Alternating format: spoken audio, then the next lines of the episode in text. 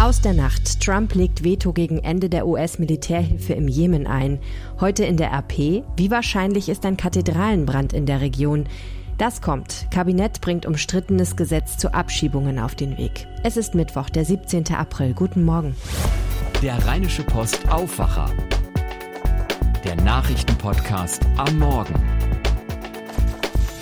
Der Aufwacher, euer Nachrichtenpodcast der Rheinischen Post. Mein Name ist Helene Pawlitzki. Schön, dass ihr zuhört. US-Präsident Donald Trump hat sein Veto gegen eine Resolution des Kongresses eingelegt, die der US-Hilfe für die Militäroperation im Jemen unter Führung Saudi-Arabiens ein Ende setzen soll. In dem Beschluss war Trump angewiesen worden, alle Kräfte zur Unterstützung der umstrittenen Operation binnen 30 Tagen abzuziehen. Beide Kammern des Parlaments hatten diesem Beschluss zugestimmt. Am Dienstagabend Ortszeit ließ Trump aber mitteilen, dass er sein Veto dagegen eingelegt habe. Das zweite seiner Amtszeit. Um dieses Veto zu überstimmen, wäre in beiden Kongresskammern jeweils eine Zweidrittelmehrheit notwendig, die kaum zu erzielen sein dürfte, auch wenn im Senat einige Republikaner mit den Demokraten gestimmt und so für die nötige Mehrheit gesorgt hatten. Die USA unterstützen die von Saudi-Arabien geführte Koalition im Jemen unter anderem mit Geheimdienstinformationen. Der Kongress bemängelte mit seinem Beschluss, dass US-Streitkräfte im Jemen ohne Genehmigung des Parlaments eingesetzt würden. Die Resolution untersagte ausdrücklich auch das Betanken nicht-amerikanischer Flugzeuge in der Luft, die für die Koalition im Jemen fliegen. Diese Praxis hatten die USA bereits im vergangenen Herbst gestoppt. Im Jemen kämpfen Houthi-Rebellen seit mehr als vier Jahren gegen Anhänger der international anerkannten Regierung. Die Regierungstruppen werden von der saudisch geführten Koalition mit Luftangriffen unterstützt. Frankreich zeigt sich nach der Brandkatastrophe von Notre Dame entschlossen, die jahrhundertealte Kathedrale in Paris wieder aufzubauen. Das Feuer hat die Kathedrale stark zerstört. Der Brand löste zugleich eine Welle der Hilfsbereitschaft aus. Dorothea Finkbeiner berichtet aus Paris für die deutsche Presseagentur, die DPA. Dorothea, was kann man schon über die Schäden sagen? Am Gebäude und an den Kunstwerken in der Kirche? Also was einfach wirklich zerstört ist, das hat man ja auch noch in der Nacht zum Dienstag gesehen. Das ist das Dach und der wunderschöne kleine Spitzturm, der in Flammen zusammengebrochen ist. Und es sieht auch innen schon reichlich verwüstet aus. Aber die beiden Glockentürme stehen, die Kathedrale ist im Großen und Ganzen stabil. Die weltberühmten Rosenfenster aus dem 13. Jahrhundert sind wohl nur leicht beschädigt.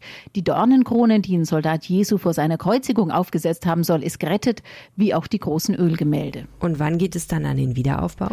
Sobald wie möglich. Es ist ja jetzt schon die unglaubliche Summe von äh, knapp einer Milliarde Euros zusammengekommen. Spenden von großen französischen Konzernen, aber auch Privatleuten und natürlich der Stadt Paris. Und Frankreichs Präsident Macron hat noch gestern Abend voller Überzeugung in der Fernsehansprache erklärt, wir bauen die Kathedrale Notre Dame wieder auf und noch viel schöner. Und ich möchte, dass das in fünf Jahren geschafft wird.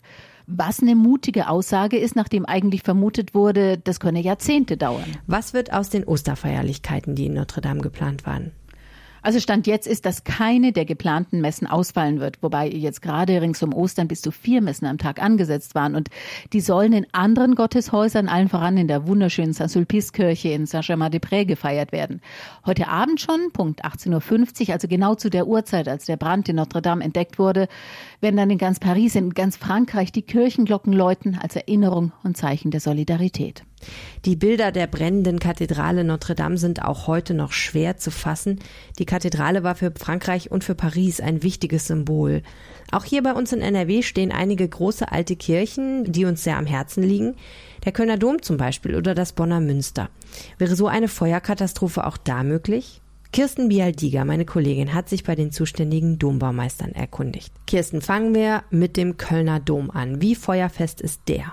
Der Kölner Dom ist tatsächlich eine Ausnahme ähm, im positiven Sinne, weil er anders als alle anderen Kirchen der Region oder die meisten anderen Kirchen der Region einen Dachstuhl aus Stahl hat. Das war damals äh, sehr umstritten. Der Baumeister seiner Zeit äh, musste sich da gegen sehr viel Kritik wehren, ähm, aber er hat daran festgehalten, hat gesagt, äh, er baut einen Dachstuhl aus Stahl. Wie sieht es mit den anderen großen Kirchen bei uns in der Region aus? Es gibt in der Region überwiegend Kirchen mit einem Holzdachstuhl Und da ist die Gefahr natürlich sehr groß, dass etwas Ähnliches passieren kann wie bei der Notre Dame in Paris. Das sind beispielsweise die, der Aachener Dom, das Bonner Münster, in Münster der Dom, die äh, Lambertus Basilika in Düsseldorf.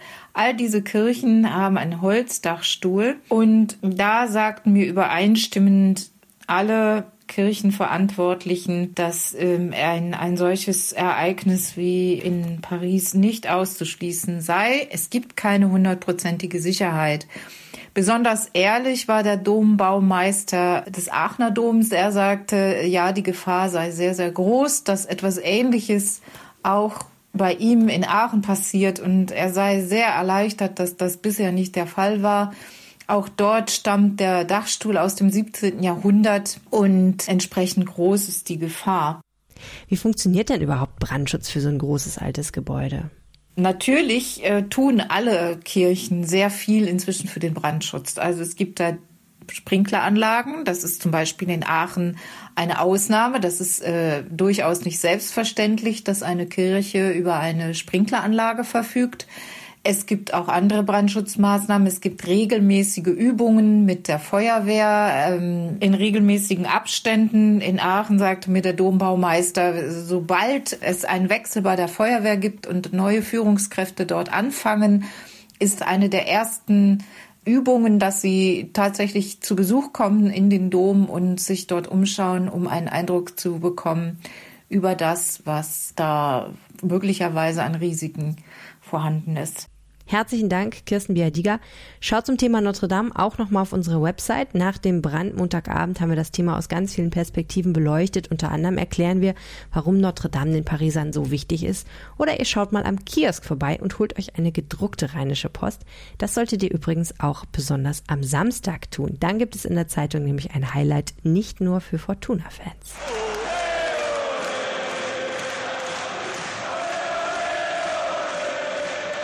Unsere Fortuna hat's geschafft und spielt auch in der nächsten Saison in der Bundesliga. Jetzt mitfeiern mit der Extrabeilage in der Rheinischen Post. Für alle Fans und Anhänger der Fortuna. Als Geschenk vom Sponsor Henkel. Rheinische Post. Jetzt am Kiosk kaufen.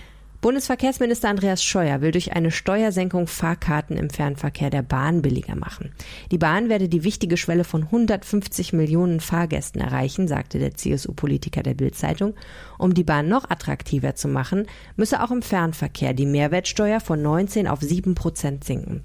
Dadurch könnten die Fahrgäste um bis zu 400 Millionen Euro pro Jahr entlastet werden, sagt Scheuer. Die Forderung nach Senkung der Mehrwertsteuer kommt ursprünglich von den Grünen. Im Nahverkehr gilt schon die geringere Steuer von sieben Prozent. Wegen illegaler Parteispenden muss die AfD eine Strafe von insgesamt 402.900 Euro zahlen, also knapp 403.000 Euro. Das hat die Bundestagsverwaltung entschieden, wie sie am Dienstag mitteilte.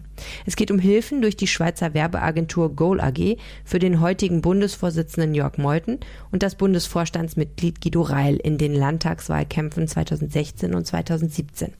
Beide sind Spitzenkandidaten der AfD für die Europawahl im Mai. Meuthen kündigte Widerspruch vor Gericht an. Vorsichtshalber hat die AfD aber bereits beschlossen, eine Million Euro wegen der drohenden Strafzahlungen zurückzulegen. Mehr liest ihr auf RP Online. Düsseldorf hat seine zweite Umweltspur. Seit gestern gilt auch auf der Prinz-Georg-Straße, rechts dürfen nur Busse, Räder, E-Autos und Taxis fahren. Wegen der Osterferien ist das Verkehrschaos bisher ausgeblieben, auch auf der Merowingerstraße, wo die Regelung nur stadteinwärts gilt. Kurioserweise hat die Stadt gestern auf der Kaiserstraße in Pempelfort ebenfalls eine Sonderspur markieren lassen. Dort dürfen jetzt auf einem von drei Fahrstreifen nur noch Fahrräder fahren. Eine deutlich härtere Regelung als auf der eigentlichen Umweltspur. Wir beobachten das weiter für euch.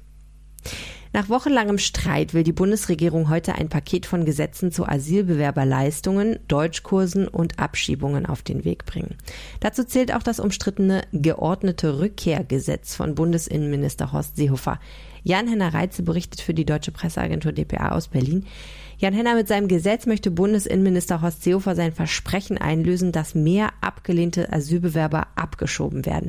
Was hat er vor? Damit mehr geplante Abschiebungen auch wirklich durchgezogen werden können, will Seehofer mehr Ausreisepflichtige in Abschiebehaft nehmen. Weil in Einrichtungen dafür zu wenig Platz ist, auch in normalen Gefängnissen. Das wird kritisiert vor allem von den Ländern, weil Ausreisepflichtige dann in der gleichen Einrichtung wie Straftäter untergebracht werden. Außerdem soll Ausreisepflichtigen ein Bußgeld drohen, wenn sie sich nicht ausreichend um ihre Ausreisepapiere bemühen. Warum sollte das denn nicht dabei helfen, dass mehr abgeschoben werden kann? Kritiker sagen, dass woanders angesetzt werden müsste, nämlich bei den Herkunftsländern. Abschiebungen scheitern nämlich auch, weil die nötigen Papiere von dort nicht zur Verfügung stehen. Bei dieser Problematik kommt Seehofer nicht so richtig voran. Es gibt aber auch umgekehrt genauso Kritiker, denen die Vorschläge jetzt nicht weit genug gehen. Die wollen zum Beispiel, dass noch härter gegen Asylbewerber vorgegangen wird, die zum Beispiel eine falsche Identität angeben.